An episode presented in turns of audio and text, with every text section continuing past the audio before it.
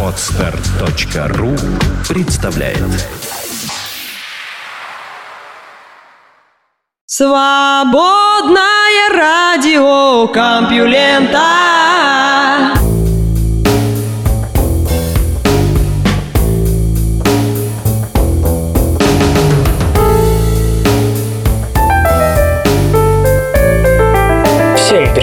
После выходных вы снова слышите Лёшу Халецкого и «Свободное радио Компьюлента». Этот выпуск называется «Пастух индеек». Ну, под индейками имеются в виду новости, а под пастухом, видимо, я. Я их так цоп-цобе, цоп-цобе вам в уши, и вы их слушаете и узнаете много всего интересного.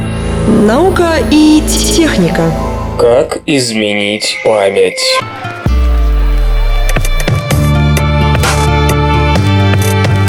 Невролог Даниэла Шиллер из медицинской школы больницы Маунт-Синай убеждена, воспоминания не оставляют неизменные физические следы в мозге. Вместо этого они формируют конструкции, которые могут восстанавливаться снова и снова. Соответственно, можно научиться блокировать нежелательные эмоции, которые испытывают некоторые люди, вызывая в памяти травматические события. И тогда хронический источник изнурительной тревоги превратится в обыкновенное невинное воспоминание. Представление о том, что эмоциональную составляющую памяти можно изменить путем добавления новой информации или вызовом воспоминания в другом контексте, оспаривает точку зрения, господствовавшую в неврологии на протяжении всего последнего века, а в культуре и того дольше. Всегда говорили о постоянстве памяти и о важности этого постоянства для самоосознания личности. В 2010 году в журнале Nature госпожа Шиллер, работавшая тогда в Нью-Йоркском университете, университете, и ее коллеги, в том числе Джозеф Леду и Элизабет Фелпс, опубликовали результаты экспериментов на людях, которые показали, что воспоминания изменяются и переписываются всякий раз, когда мы копаемся в памяти. И исследования свидетельствуют о том, что если в пределах узкого окна возможностей после вызова воспоминания о несчастном или травматическом событии ввести смягчающую информацию в течение нескольких часов, когда мозг перестраивается и меняет память биологически, логическим образом. Эмоциональное содержание памяти можно переписать, при этом неэмоциональная часть памяти останется без изменений.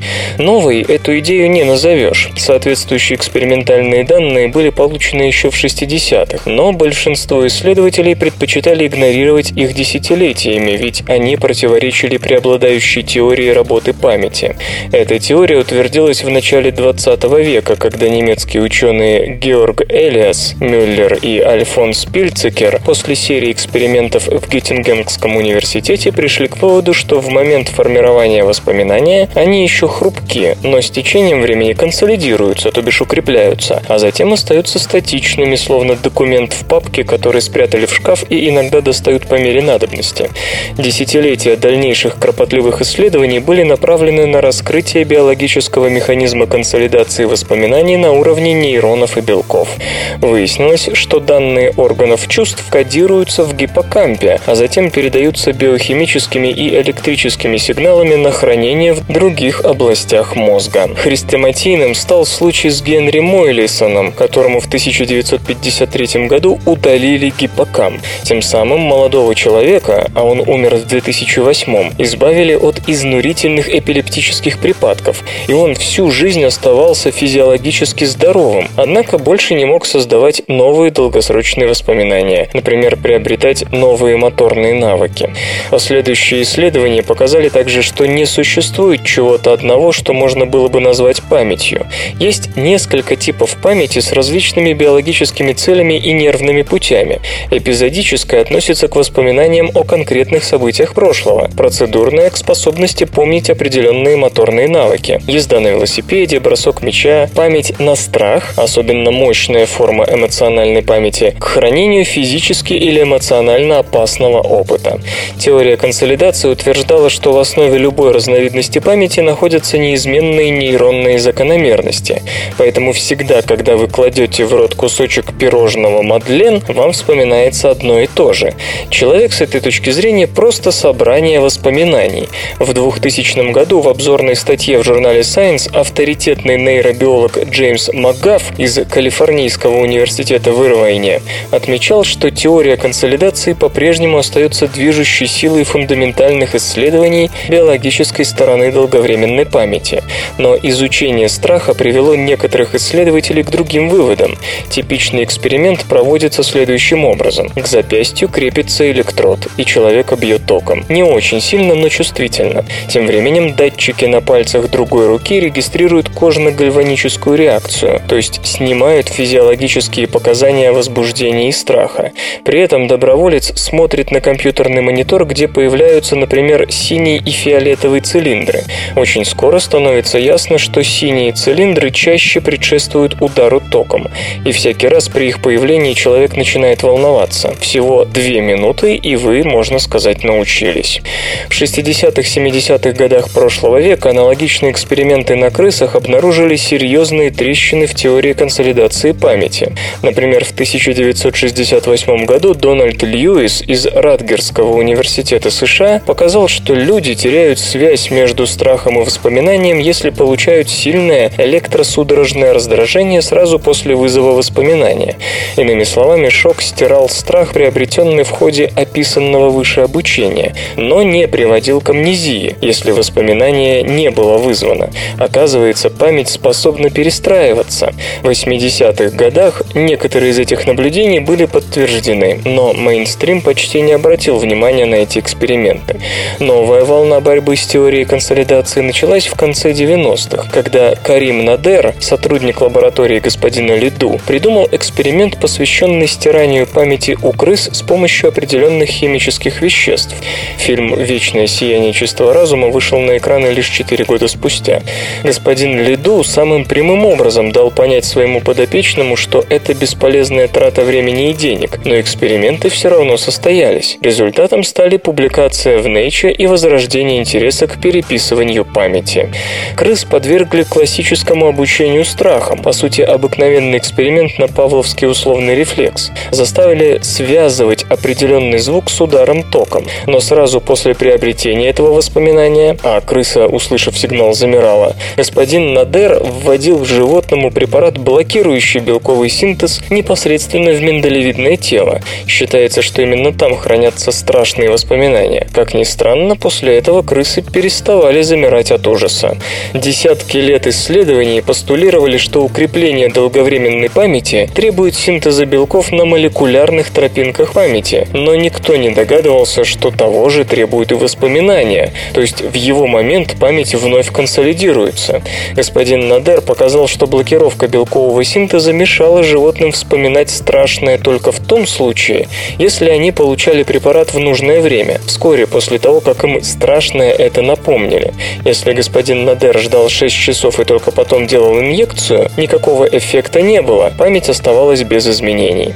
В 2004 году в лабораторию господина Лиду поступила госпожа Шиллер, и ей предложили провести аналогичные эксперименты на людях. Поскольку крысиный препарат для людей опасен, исследователи остановились на блокаторах бета-адренергических рецепторов, в частности на пропранололе, который применяется для лечения приступов паники и страха сцены. Но разрешение на проведение подобных экспериментов на людях так и не было получено. В безуспешном ожидании ответа на запрос госпожа Шиллер взялась за другой проект. Тот оказался даже интереснее. Ее эксперименты на крысах показали, что страшные воспоминания можно разрушить и без помощи препарата, блокирующего белковый синтез.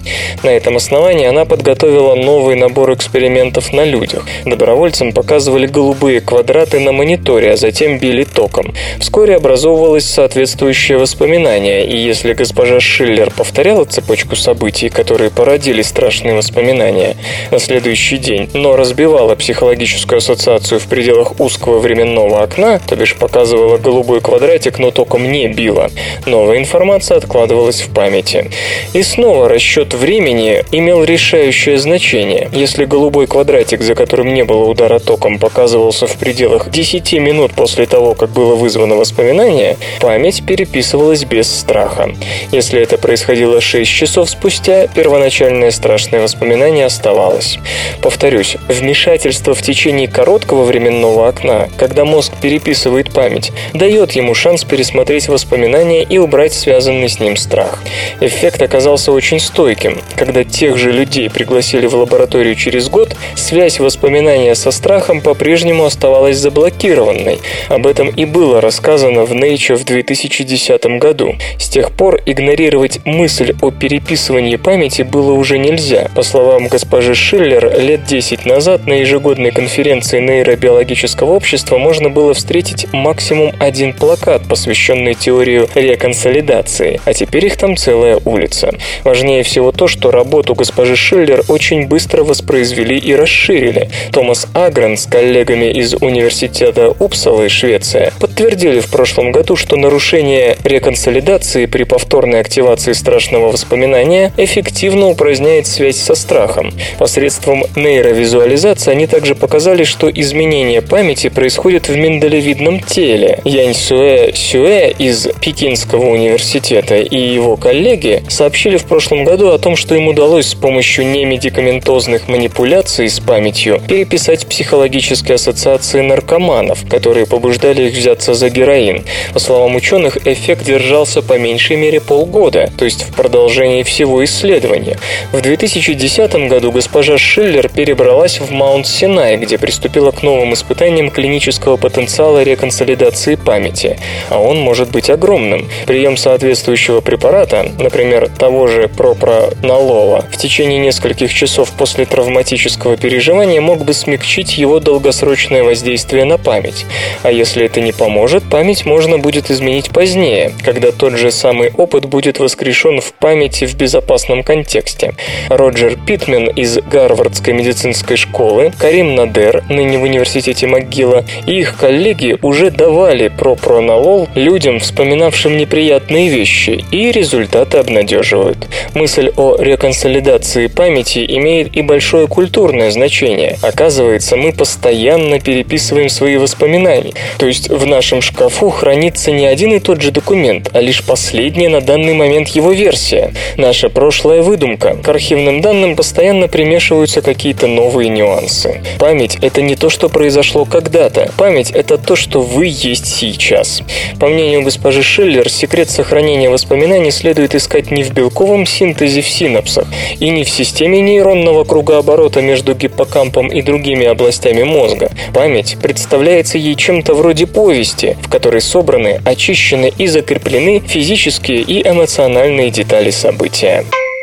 СРК не делает новости, оно их сообщает. Гигантские пчелы гонят волну, чтобы напугать врага.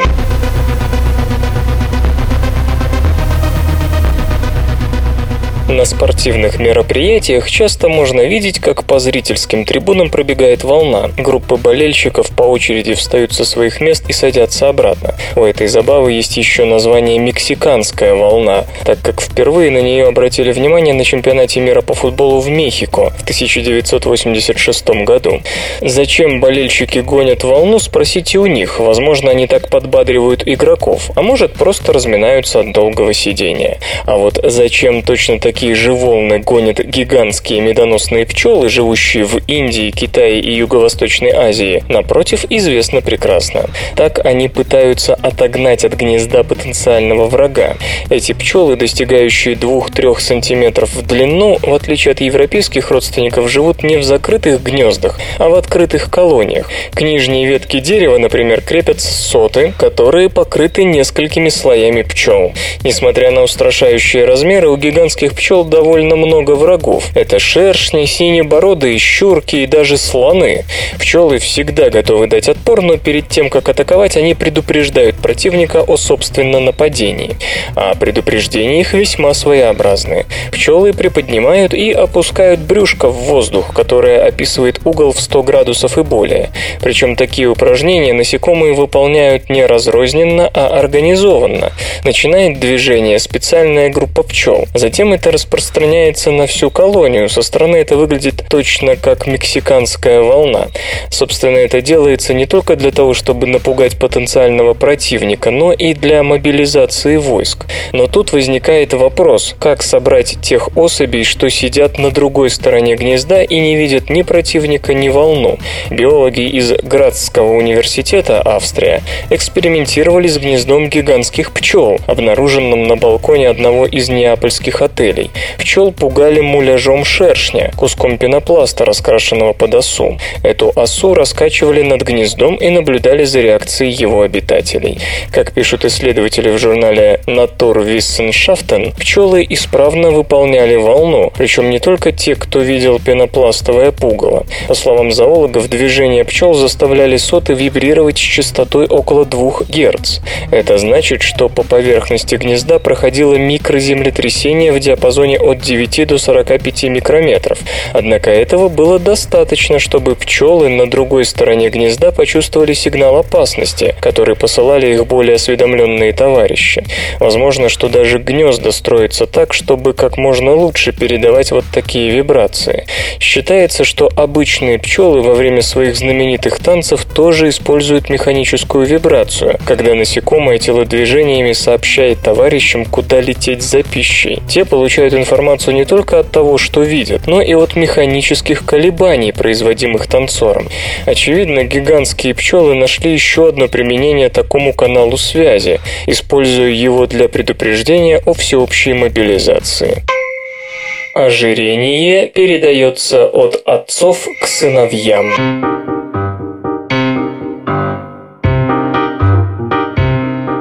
Ожирение может передаваться по наследству, причем дело тут вовсе не в генах, а скорее в эпигенетических механизмах регуляции генетической активности.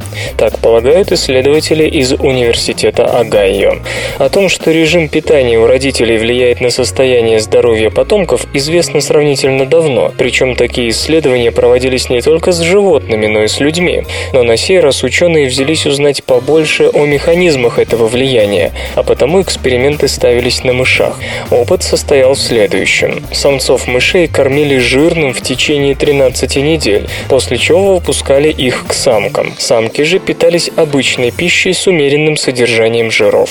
Потомство, которое получилось в итоге, подчивали опять же рядовой пищей с умеренной жирностью. Но несмотря на обычную диету, самцы следующего поколения начинали набирать вес к шестой неделе после рождения и в дальнейшем оставались сильным избыточным весом. Кроме того, распределение жировой ткани у потомков ожиревших грызунов было иным, чем у здоровых мышей. При этом, что удивительно, и самцы, и самки следующего поколения были физически более активны своих товарищей, которые родились от нормальных, без избыточного веса самцов. Ученые полагают, что склонность к повышенной физической активности возникла в качестве компенсации за неминуемое ожирение.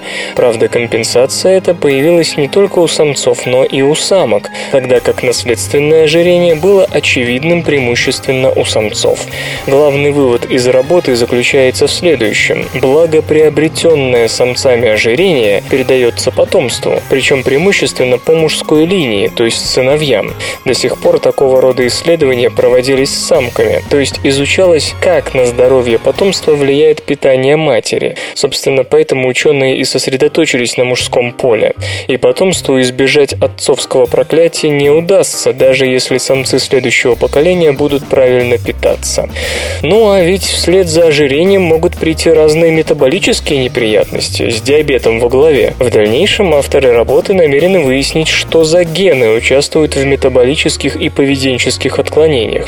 Ведь все, разумеется, грешат на эпигенетические способы регуляции, на то есть основания. Известно, что папы передают по наследству не только гены. Хотя не стоит также забывать, что далеко не все, что кажется эпигенетикой, на самом деле ею является. Железо или гаджеты? Автомобили Ford испытает на выносливость робоводитель.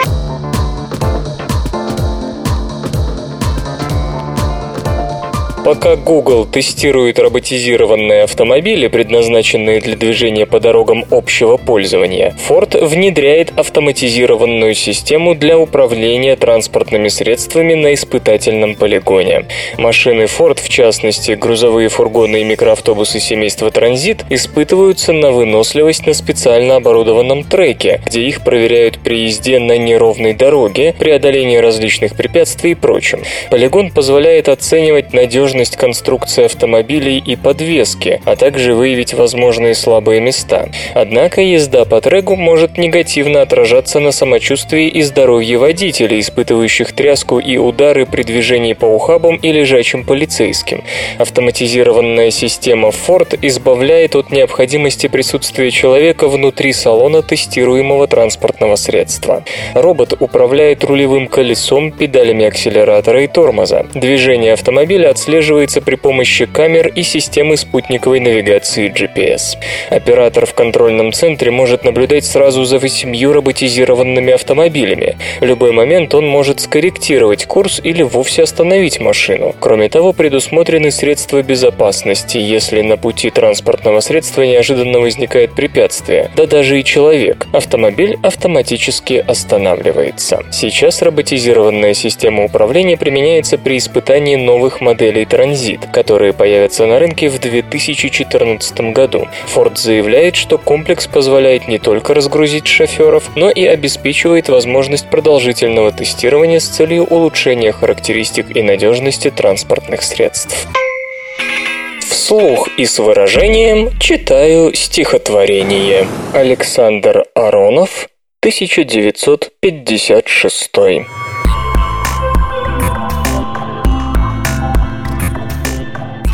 Среди бела дня мне могилу выруют, а потом меня реабилитируют. Пряжкой от ремня, апперкотом валящим будут бить меня по лицу товарищи. Спляшут на костях, бабу изнасилуют, а потом простят, а потом помилуют. Скажут, срок ваш весь, волю мне подарят. Может быть и здесь кто-нибудь ударит. Будет плакать следователь на моем плече. Я забыл последовательность. Что у нас зачем? Наука и техника. Планеты земного типа с трудом теряют свою воду.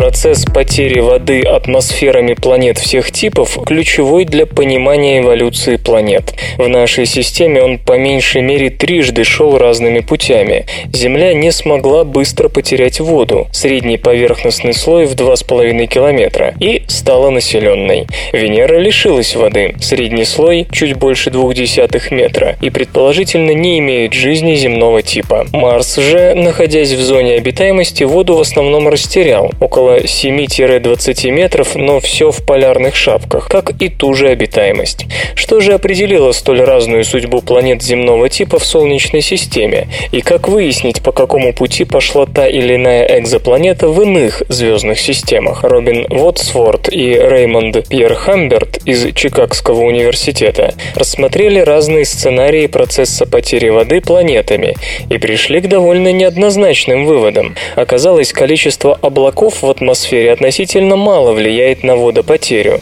В диапазоне от 1 до 100% покрытие планеты облачностью скорость этого процесса при разных условиях менялась крайне слабо.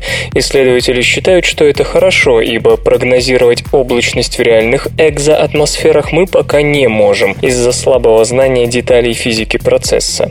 Зато другие факторы потери или сохранности гидросферы оказались весьма существенными. Так, при нулевом содержании в атмосфере атмосфере азота, потеря водяного пара в верхних слоях неизбежна при любой температуре поверхности. Дело в том, что именно азот препятствует перемешиванию разных слоев воздушных масс, а в его отсутствие даже при нулевой концентрации углекислого газа, основного парникового элемента атмосферы, разложение водяного пара в верхних слоях на кислород и водород становится неизбежным и довольно быстрым. То есть Земля, полностью покрытая, скажем, льдами, но без азота, быстро начала бы терять воду, пребывающую в твердом виде. По расчетам, ультрафиолет Солнца стал бы разлагать молекулы воды прямо на поверхности льда, после чего такой мир купался бы в избытке кислорода, а водород свободно улетал бы в космос. Однако такое развитие событий не слишком вероятно, подчеркивают ученые. Азот входит в состав основной части атмосфер планетных тел, по крайней мере при их рождении. И здесь он играет необычную роль. Авторы утверждают, что из-за обеспечиваемого им перемешивании атмосферных слоев возникает так называемая холодная или холодовая ловушка. Чтобы звездный ультрафиолет начал раскалывать воду на кислород и водород, водяной пар должен попасть сначала в стратосферу, где этот самый ультрафиолет есть. Но чтобы подняться туда не сконденсировавшимся, ему надо преодолеть холодные слои газовой оболочки, избежав конденсации и замерзания. Словом, если температура самого холодного слоя атмосферы ниже точки конденсации, то скоростная потеря воды будет чрезвычайно затруднена. Она просто не попадет в стратосферу. При этом даже над миром с большим содержанием углекислого газа, подчеркивают исследователи, всегда будет наличествовать слой газов с очень низкой температурой. И это действительно так. Венера, у которой газообразного углекислого газа несравнимо больше, чем на Земле, уже на высоте 125 километров имеет в своей атмосфере слой с температурой в минус 175 градусов по Цельсию, что существенно холоднее любого слоя на Земле. Более того, где-то с 60 километров там повсеместный минус, при все еще значительном атмосферном давлении и сравнительно низком ультрафиолете. Из-за чего прямое попадание воды, будь она на сегодняшней Венере в верхние слои ее атмосферы, куда дотягивается солнечный ультрафиолет, было бы весьма затруднено. Как же Венера все-таки лишилась почти всей воды в таких условиях? Авторы до некоторой степени уходят от этого вопроса. Как они полагают, причиной могла стать и значительно большая доза ультрафиолета. Венера ведь получает его примерно вдвое больше Земли. С другой стороны, они ссылаются на некоторые работы, утверждающие, что Венера могла и вовсе не иметь жидкой воды в земных количествах. В лучшем случае среднее количество ее воды не превышало трети от земного. И даже тогда существенная потеря воды была возможна лишь за счет относительно сильного ультрафиолетового излучения молодого Солнца, к настоящему времени сильно ослабевшему в этой части спектра. Более того, после существенного наращивания концентрации углекислого газа в моделируемой атмосфере, выяснилось, что он только сперва помогает планетам терять воду. После достижения определенной концентрации он, напротив, охлаждает атмосферу из-за сильного поглощения на длинах волн 1500 и 4300 нанометров. Помимо этого, он эффективно улавливает излучение, поэтому даже если вода попадет в верхние слои атмосферы, ее молекулы будут в значительной степени защищены от фотолиза солнечными лучами, причем защищены тем самым углекислым газом, который считается главным врагом воды, провоцирующим ее полную потерю. В этой связи, отмечают авторы, даже при условиях, которые формально способствуют потере H2O, планеты, имеющие существенные, хотя бы земные изначальные запасы воды, почти наверняка сохранять значительное ее количество на протяжении своего жизненного цикла. Особенно это относится к планетам звезд класса G, ультрафиолетовое излучение которых бывает сильным только в ранней молодости. Чуть хуже дела у экзопланет вокруг красных карликов, ультрафиолетовое излучение которых убывает не так быстро. Однако и там существенная потеря воды угрожает только тем, у кого воды и так было мало. В остальных районах зоны обитаемости речь о полной потере воды по венерианскому сценарию не идет. Особо отмечается, что даже в таких местах, где планета типа Земли могла расстаться с основной частью воды, водные миры, полностью ее покрытые, даже за многие миллиарды лет, не успеют потерять столько голубой жидкости, чтобы это поставило под угрозу их обитаемость. Хотя авторы оптимистичные считают, что потеря воды в первые миллиарды лет после образования планет не может угрожать появлению на них жизни, в других аспектах они настроены не столь радужно. В частности, те же звезды G-класса, включая Солнце, которые безопасны для гидросфер своих планет на ранних стадиях, из-за резкого роста светимости через 4-5 миллиардов лет жизни, напротив, нагревают их так, что потеря H2O пойдет весьма резвыми темпами. Именно такая судьба ждет Землю в ближайший миллиард лет.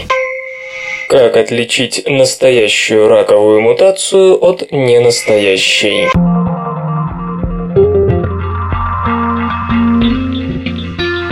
Несколько лет назад исследователи, пытавшиеся определить генетические причины рака легких, столкнулись с одной проблемой. Онкогеном они восстанавливали по данным секвенирования ДНК сотен и сотен больных. В результате на руках у ученых оказалось множество генов. Некоторые из них попали в раковый список вполне закономерно. Часть их и раньше засвечивалась в онкологических заболеваниях. Другие же, хоть и не были уличены до сих пор в связях с недугом, играли роль в важных процессах. Оттого неполадки в них вполне могли привести к опухолевым проблемам. Но были и такие гены, присутствие которых в этой компании нельзя было объяснить. К примеру, какое отношение к раку имели гены обонятельных рецепторов, мутации в которых обнаруживались у онкобольных. В общем, перед наукой возникла проблема, или в раке действительно задействован такой ворох мутаций, или же мы чего-то не понимаем. В итоге ученые пришли к выводу, что они стали жертвой технологического прогресса. Со временем методы исследования усовершенствовались настолько, что вместо одной мутации при сканировании раковой ДНК мы видим десятки. И тут уже возникает задача, которой раньше просто не было. Как отличить нужные мутации от ненужных? Технически это сводится к сортировке огромного массива генетических данных, точнее к созданию алгоритма, который управлял бы такой сортировкой. Известно, что при сравнении ракового генома с обычным мы обнаружим, что в первом мутаций намного больше. Однако до сих пор, по словам Майкла Лоуренса из Института Броуда, в исследованиях такого рода не учитывалось, что восприимчивость к мутациям у разных генов может быть разной, то есть что одни гены мутируют интенсивнее других. Алгоритм, разработанный господином Лоуренсом и его коллегами под руководством Геда Гетца, позволяет оценить вероятность раковости той или иной мутации в соответствии с контекстом, в котором она находится. Авторы работы назвали свой аналитический метод MUT-SIG-CV. Полностью он описан в их статье в журнале Nature. Метод учитывает три основных параметра, которые могут определять мутации в нуклеотидах. Во-первых, это непосредственные соседи этого нуклеотида. Вероятность мутации зависит от того, будет ли рядом стоять аденин, цитозин, тимин или гуанин. Во-вторых, это положение нуклеотида в хромосоме. В-третьих, это тип клетки, чью ДНК анализируют. Например, известно, что при делении клетки какие-то участки ДНК, то есть какие-то гены, удваиваются раньше, какие-то позже. И те, что реплицируются позднее, больше подвержены мутациям. Так вот, гены, несущие информацию об обонятельных рецепторах, реплицируются позже и чаще мутируют. Но их мутации не связаны с раком. Применив этот метод на практике, а использовались 3000 образцов опухолей, соответствующих 27 видам рака, ученым удалось построить генетические карты разных видов опухолей. Как и ожидалось, значимые мутации рака кожи соответствовали повреждениям, полученным из-за ультрафиолетового облучения. Мутации рака легких чаще всего были связаны с табакокурением, а опухоли мочевого пузыря и шейки матки с реакцией на инфекцию. При этом мутационный уровень лейкемий и детских новообразований был в тысячу раз ниже, чем, например, у меланом и рака легких. То есть среди раковых хворей есть свои мутационные чемпионы и аутсайдеры. Отделив значимые мутации от незначимых, ученые получили уникальные генетические паспорта для разных видов рака. Конечно, разновидностей онкологических заболеваний очень много, и исследователям предстоит большая работа, чтобы описать их все с помощью своего метода. Но если технология не даст осечки, это будет означать, что удалось наконец-то решить одну из главных проблем онкологии, которая сильно затрудняла создание эффективных способов лечения. Ведь до сих пор ученые попросту терялись в море мутаций, не зная, на какое из молекулярных повреждений направить терапевтическое оружие. Теперь же можно будет сосредоточиться на действительно значимых вещах. Кроме того, авторы работы надеются, что их метод позволит определить родственные связи между разными видами опухолей, и на основе этой информации можно будет создать универсальное лекарство, направленное сразу против многих видов рака. Вы слышите голос Валеры Халецкого. Лёши. Лёши Халецкого. В эфире радио «Маяк». Свободное радио Компьюлента. Ну, как-то так. Прояснена загадка жестких рентгеновских лучей, исходящих из окрестностей черных дыр.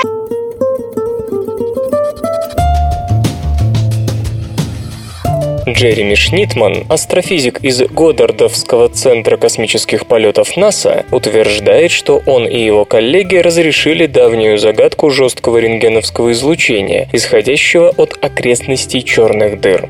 Когда газ падает в черную дыру, он не успевает сделать это одномоментно, а потому формирует уплощенный диск, часто неправильной формы, в котором медленно по спирали сближается с черной дырой, разогреваясь по дороге до 12 миллионов миллионов К, что примерно в 2000 раз горячее поверхности Солнца. Плазма, которой становится газ, закономерно излучает мягкое рентгеновское излучение с минимальной для рентгеновского диапазона энергией фотона и максимальной длиной волны. Это, можно сказать, каноническая картина, но жизнь часто риска с теориями. Наряду с мягким рентгеновским излучением астрономы уже 40 лет регистрируют от кандидатов в черные дыры еще и жесткое, с наибольшей энергией фотона и наименьшей длиной волны. Чтобы испустить столь энергичный фотон с энергией в десятки или сотни раз больше, чем у мягкого рентгеновского излучения, плазма в аккреционном диске должна быть нагретой уже не в десятки или сотни, а в тысячи раз выше расчетных 12 миллионов кельвинов.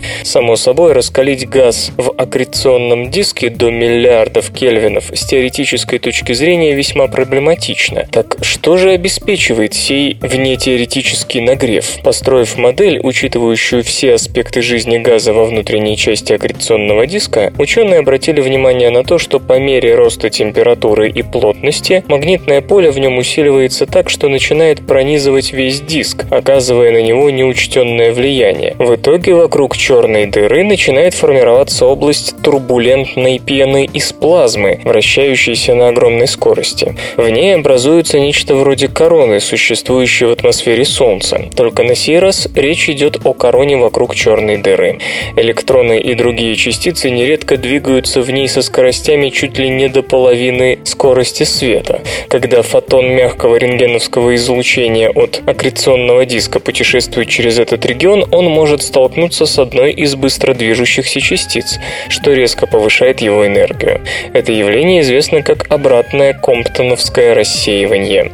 Процесс передачи энергии от электронов плазмы аккреционного диска к фотонам рентгеновского излучения от того же диска был смоделирован пока лишь в простейшем варианте для статичной черной дыры. Почти все реальные черные дыры вращаются. Но даже с таким допущением расчеты потребовали месячной работы суперкомпьютера с тысячами процессоров.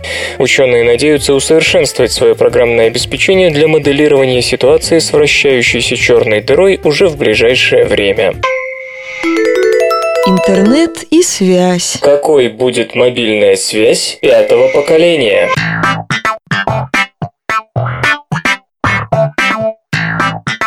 Сегодня самой-самой технологией мобильной связи считается LTE – Long Term Evolution, сети четвертого поколения 4G. Она обеспечивает теоретическую скорость передачи данных до 326 мегабит в секунду в направлении от базовой станции на клиентское устройство. По оценкам, в марте 2013 в мире насчитывалось 156 коммерческих сетей LTE в 67 странах. К концу года, как ожидается, в 87 государствах будет уже 244 сети четвертого поколения. На рынке присутствует около 700 различных устройств с поддержкой LTE, включая USB-модемы и Wi-Fi роутеры. И хотя LTE довольно новая технология, уже проектируются мобильные сети пятого поколения, обещающие в десятки раз более высокую пропускную способность. Над 5G в числе прочих трудится Samsung. Для высокоскоростной передачи данных предлагается использовать миллиметровый диапазон радиоволн волн с частотой от 3 до 300 ГГц. По оценкам Samsung, регуляторы могут разрешить использование спектра шириной до 100 ГГц. Теоретически, мобильные сети пятого поколения позволят передавать информацию со скоростью до 10 гигабит в секунду, что удовлетворит любые современные потребности при загрузке контента. Достоинствами миллиметрового диапазона считаются очень высокая пропускная способность каналов связи и квазиоптическая форма распространения излучения, при которой отсутствуют интерференции и связанные с ней помехи. Однако применение радиоволн миллиметрового диапазона чревато некоторыми проблемами. Дело в том, что такие сигналы теряют энергию при передаче на большие расстояния. В частности, затухание возникает из-за поглощения электромагнитного излучения молекулами кислорода и воды. В Samsung предлагают обойти трудности, применив специализированный массив антенн. Компания разработала прототип электронной системой с 64 антеннами, связанными со схемами обработки сигналов. Этот приемопередатчик способен формировать сигнал шириной 10 градусов с динамическим изменением направления передачи.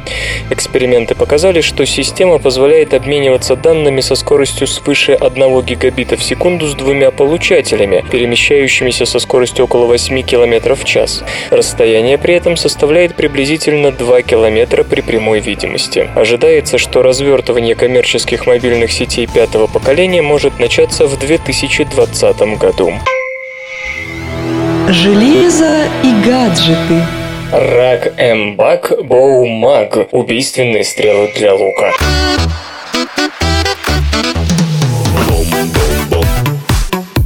Находчивая американская компания Rack M-Bug, это вот таких три слова через дефис, предлагает охотникам, использующим луки и арбалеты, специальные наконечники для стрел, позволяющие повысить эффективность стрельбы.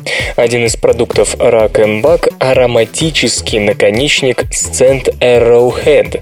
Он содержит капсулу с веществом, которое распыляется в радиусе приблизительно полутора метров от точки попадания стрелы. Доступны запахи дуба, винограда, лося, медведя и прочих. Предполагается, что ароматические наконечники смогут привлечь цель и заставить ее остановиться. Это облегчит прицеливание и повысит шансы на точное попадание. Стоит Scent Arrowhead около 10 долларов за комплект из четырех штук. Другой тип наконечников назван Bow Shot. Его задача повысить кинетическую энергию стрелы за счет этого увеличить убойную силу. Четыре наконечника Bow Shot обойдутся вам в 8 долларов. Но самым необычным продуктом рак М-Бак является наконечник Bow Mag. В него может быть вставлен револьверный патрон 38 Special или 357 Magnum, что вызвано необходимостью в более эффективном поражении цели. Bow Mag обеспечивает детонацию патрона при попадании в цель. Иными словами, наконечник позволяет совместить бесшумность стрельбы из лука и убойную силу огнестрельного оружия. За комплект из шести Bow Mag придется отдать 40 долларов. Напомню, что недавно другая американская компания Tracking Point выпустила винтовку Precision Guided Firearm, позволяющую повысить эффективность снайперской стрельбы. Оружие способно самостоятельно рассчитывать наилучший момент для выстрела по выбранной цели. При этом учитываются такие факторы, как скорость ветра, тремор амплитуда рук, температура воздуха, влажность, отдача и снижение пули под действием силы тяжести. Исторический анекдот из черновика письма Карла XII правительственному совету касательно Полтавской битвы. Довольно долго уже мы из Швеции не получали никаких известий, да и не имели случая посылать писем отсюда. Между тем дела шли здесь хорошо, и все обстояло благополучно, так что можно было бы ожидать в скором времени такого превосходства над неприятелем, что он вынужден будет согласиться на все наши требования. Но случилось, что 28 прошлого месяца по несчастной случайности шведское войско потерпело урон в сражении, что произошло вовсе не от храбрости или перевеса численности неприятеля, ибо он сначала был повсюду обращен в бегство, но самая местность и положение были так благоприятны для неприятеля и так укреплены, что шведы через то понесли ущерб, хотя они в пылу отваги, несмотря на выгодные для неприятеля условия, везде атаковали и преследовали его, что и привело к тому, что большинство пехоты погибло, и сама конница потерпела большой урон. Потеря весьма велика, но принимаются меры к тому, чтобы вследствие этого неприятель не получил перевеса и не приобрел само малейшей выгоды. Однако в высшей степени необходимо, чтобы военная сила была восстановлена и приведена в состояние отражать вредные замыслы и нападения неприятеля. Наука и техника. Суперпища вовсе не такая уж супер.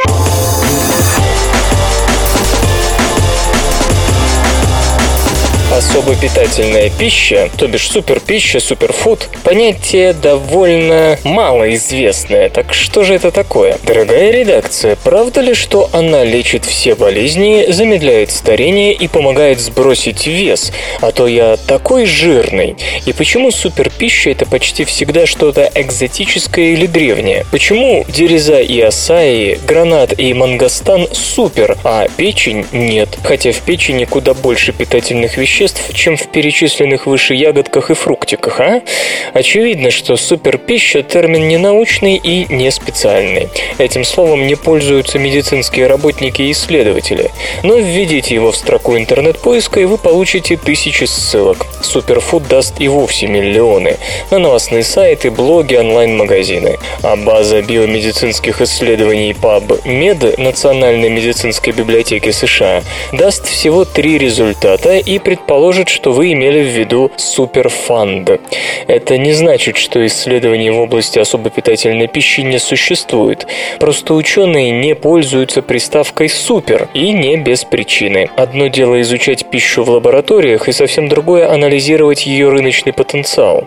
Если какой-то ингредиент суперпищи убивает раковые клетки в чашке Петри, это еще не значит, что усиленное поедание данного продукта избавит вас от риска развития рака. Опыты на животных тоже не истина в последней инстанции, ведь человек не свинья и не крыса в конце концов.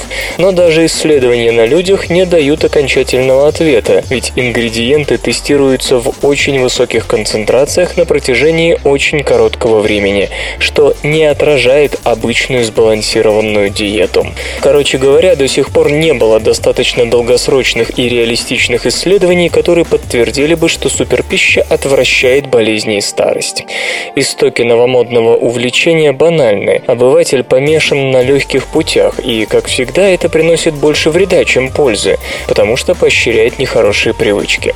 Например, у человека может возникнуть обманчивое чувство безопасности, и он посчитает, что сверхздоровое питание позволяет ему расслабиться. Еще один негативный момент – непомерно высокая стоимость суперпищи. За плоды дерезы и асаи просят в десятки раз больше, чем за скромные малину, ежевику или яблоки, хотя питательная ценность первых явно не настолько высока. Очень часто в категорию супер записывают ягоды и фрукты, которые содержат большое количество антиоксидантов. Последние защищают клетки организма от свободных радикалов, химически активных молекул, которые не только встречаются в табачном дыму или продуктах питания, подвергшихся технологической обработке, но и вырабатываются естественным образом в результате нормального обмена веществ в нашем организме. Если свободных радикалов становится слишком много, они могут навредить клеткам и привести к возрастным заболеваниям, в том числе к раку. Большинство исследований, посвященных полезности пищевых антиоксидантов для здоровья, проводятся на клеточных и животных моделях. Их результаты тоже не всегда приложимы к нормальному диетическому контексту. Как и следовало ожидать, опыты на людях обычно демонстрируют кратковременный рост уровня антиоксидантов после приема определенных видов пищи в больших количествах. Но гораздо проще всего лишь избегать источников свободных радикалов. Не стоит забывать и о том, что не имеет смысла поправлять здоровье каким-то одним веществом. Если вы будете налегать на один витамин или минерал, лучше вам не станет. Наоборот, слишком много столь же вредно, как и слишком мало. К тому же организм не способен запасать некоторые питательные вещества, поэтому нет никакого смысла в потреблении последних в больших количествах. Они будут исторгнуты с естественными выделениями. Фиксация на суперпище может отвлечь людей от простой пищи, которая тоже полезна. Большинству видов западной диеты не хватает не одного суперисточника питательных веществ, а разнообразия. Самые обыкновенные фрукты, овощи и прочие натуральные продукты обладают уникальным составом, и все вместе они незаменимы для хорошего самочувствия. Нет такого продукта, даже если смешать 10 самых питательных видов пищи, который смог бы заменить сбалансированное, разнообразное и здоровое питание. В дополнение к этому избегайте чрезмерного употребления пищи, прошедшей технологическую обработку, и алкоголя, и этого будет достаточно с диетической точки зрения, чтобы надеяться на здоровую старость. Как красный карлик увеличивает свою светимость в 15 раз за 160 секунд.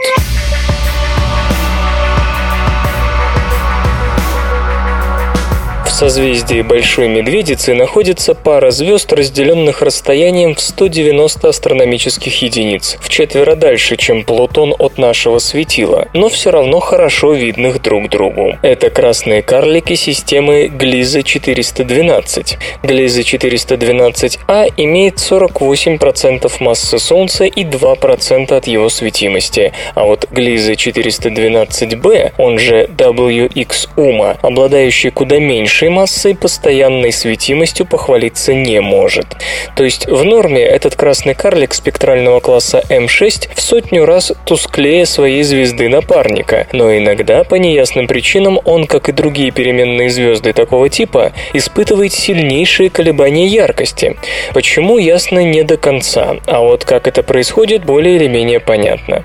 По ряду причин в плазме звезды возникает малая область нестабильности, вызывая возмущение в ее магнитном поле. Тогда случается пересоединение линий магнитного поля, при котором энергия последнего превращается в кинетическую. Чтобы восстановить стабильность линий поля, что во многом сходно с тем, как это происходит при электрическом разряде.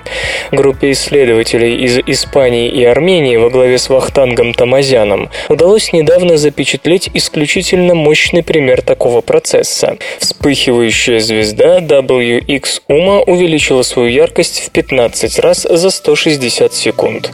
Температура ее поверхности подскочила с нормальных 2800 до 18 тысяч кельвинов, то есть на некоторое время соответствовала температуре голубых гигантов спектрального класса B. Столь резкий скачок обусловлен тем, что кинетическая энергия, подпитываемая пересоединением линий магнитного поля, быстро трансформируется в тепловую энергию атмосферы и звездной короны WX Ума, что и увеличивает ее светимость. В принципе, такие процессы происходят с красными карликами, основной массой вспыхивающих звезд довольно часто. Однако видим мы их исчезающе редко, ибо красные карлики обладают малой светимостью, и ни одной звезды такого класса дальше 60 световых лет от Земли мы не знаем. Наблюдать их не позволяет имеющаяся техника.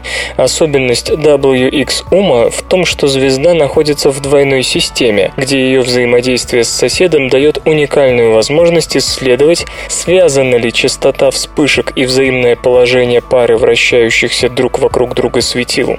По сей день этот вопрос, остающийся открытым для астрономов, напрямую связан с физической природой таких вспышек. Одновременно с WX ученые наблюдали еще четыре двойные системы с красными карликами. И хотя столь мощные вспышки ни у кого за время наблюдений выявить не удалось, еще три карлика все же вспыхивали, и лишь один оставался спокойным. Учитывая, что в норме вспышки у таких звезд апериодичные, регистрация за относительно короткий срок подобных явлений у подавляющего большинства звезд в двойных системах показывает, что взаимосвязь между наличием светила компаньона и самим фактом вспышек вполне вероятна. Напомню, что сходные, хотя и несравнимо более слабые вспышки происходят и на Солнце. Если бы мы полностью прояснили их природу на примере красных карликов, то, возможно, смогли бы прогнозировать и процессы, управляющие светимостью нашей звезды. Вы слышите голос Лёши Халецкого. Ну, не прямо сейчас, конечно, а вообще, в СРК. Долговременная память образуется при подавлении синаптической активности.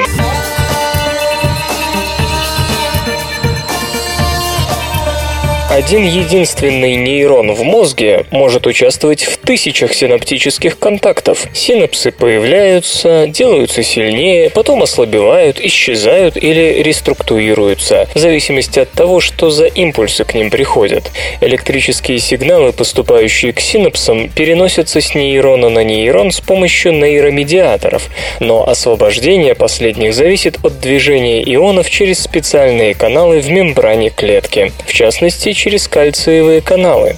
Если некоторые из кальциевых каналов, а конкретно L типа, заблокировать, от этого пострадает долговременная память, то есть поток ионов кальция был нужен для того, чтобы укрепить соответствующие синапсы, зазубрившим некую информацию. Хотя ученым удалось установить, что этот тип каналов необходим для обучения, конкретные механизмы их регуляции оставались неясными. Регулятор кальциевых каналов L-типа удалось удалось обнаружить Алексею Морозову и его коллегам из исследовательского центра «Карелион» при Виргинском политехническом институте. В статье, появившейся в издании Journal of Neuroscience, исследователи описывают фермент REP1, который подавлял активность кальциевых каналов.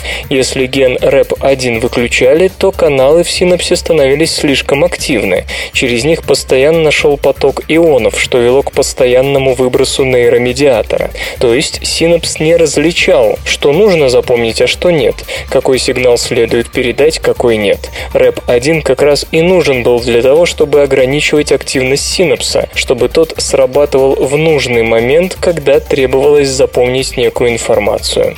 Неполадки в кальциевых каналах влекут за собой не только проблемы с формированием долговременной памяти. Известно, что шизофрения и биполярное расстройство развиваются на фоне плохо функционирующих кальциевых каналов. Возможно, управляя работой РЭП-1, можно будет не только память улучшать, но и лечить такие вот психоневрологические расстройства. Подкисление океана довело устриц.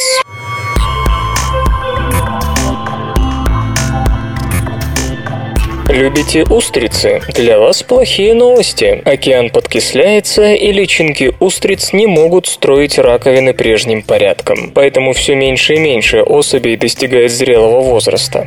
Собственно, ничего нового. О том, что подкисленная вода растворяет оболочки многих морских обитателей, кричат давно и безуспешно. Может, на этот раз, когда под ударом оказался высокодоходный рынок, кто-нибудь все-таки пошевелится? Урожай устриц на Тихоокеанском северо-западе Западе разочаровывает не первый год. Причину, кажется, обнаружили Джордж Уолдбассер и его коллеги из Университета штата Орегон, которые изучали поведение личинок устриц в течение трех первых недель развития.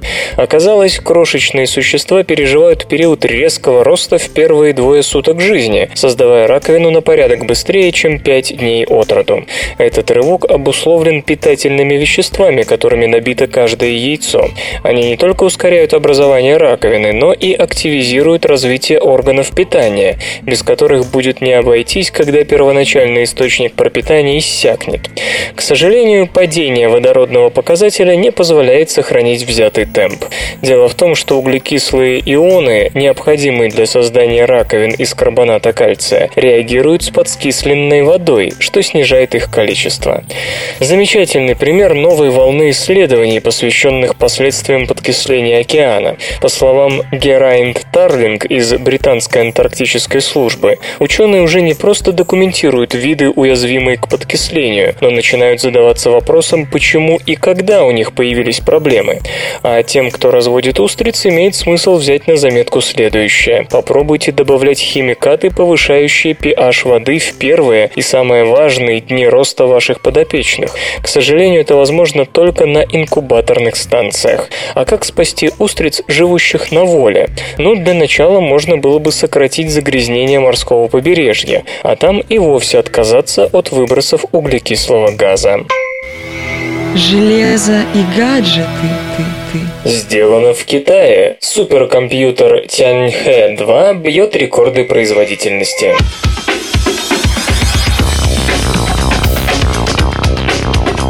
Только что опубликована 41-я редакция списка 500 мощнейших вычислительных систем мира ТОП-500. У рейтинга снова новый лидер. Теперь первое место с огромным преимуществом перед другими суперкомпьютерами занимает новейший китайский комплекс Тянхэ-2. Тянхэ-2 разработан оборонным научно-техническим университетом Народно-освободительной армии Китая. Система будет введена в строй до конца года в Национальном суперкомпьютерном центре в Гуанчжоу. Комплекс Тянхэ H2 использует многоядерные серверные процессоры Intel Xeon E5 2692 и сопроцессоры Xeon Phi 31S1P со специализированными ядрами для повышения. Скачать другие выпуски подкаста вы можете на podster.ru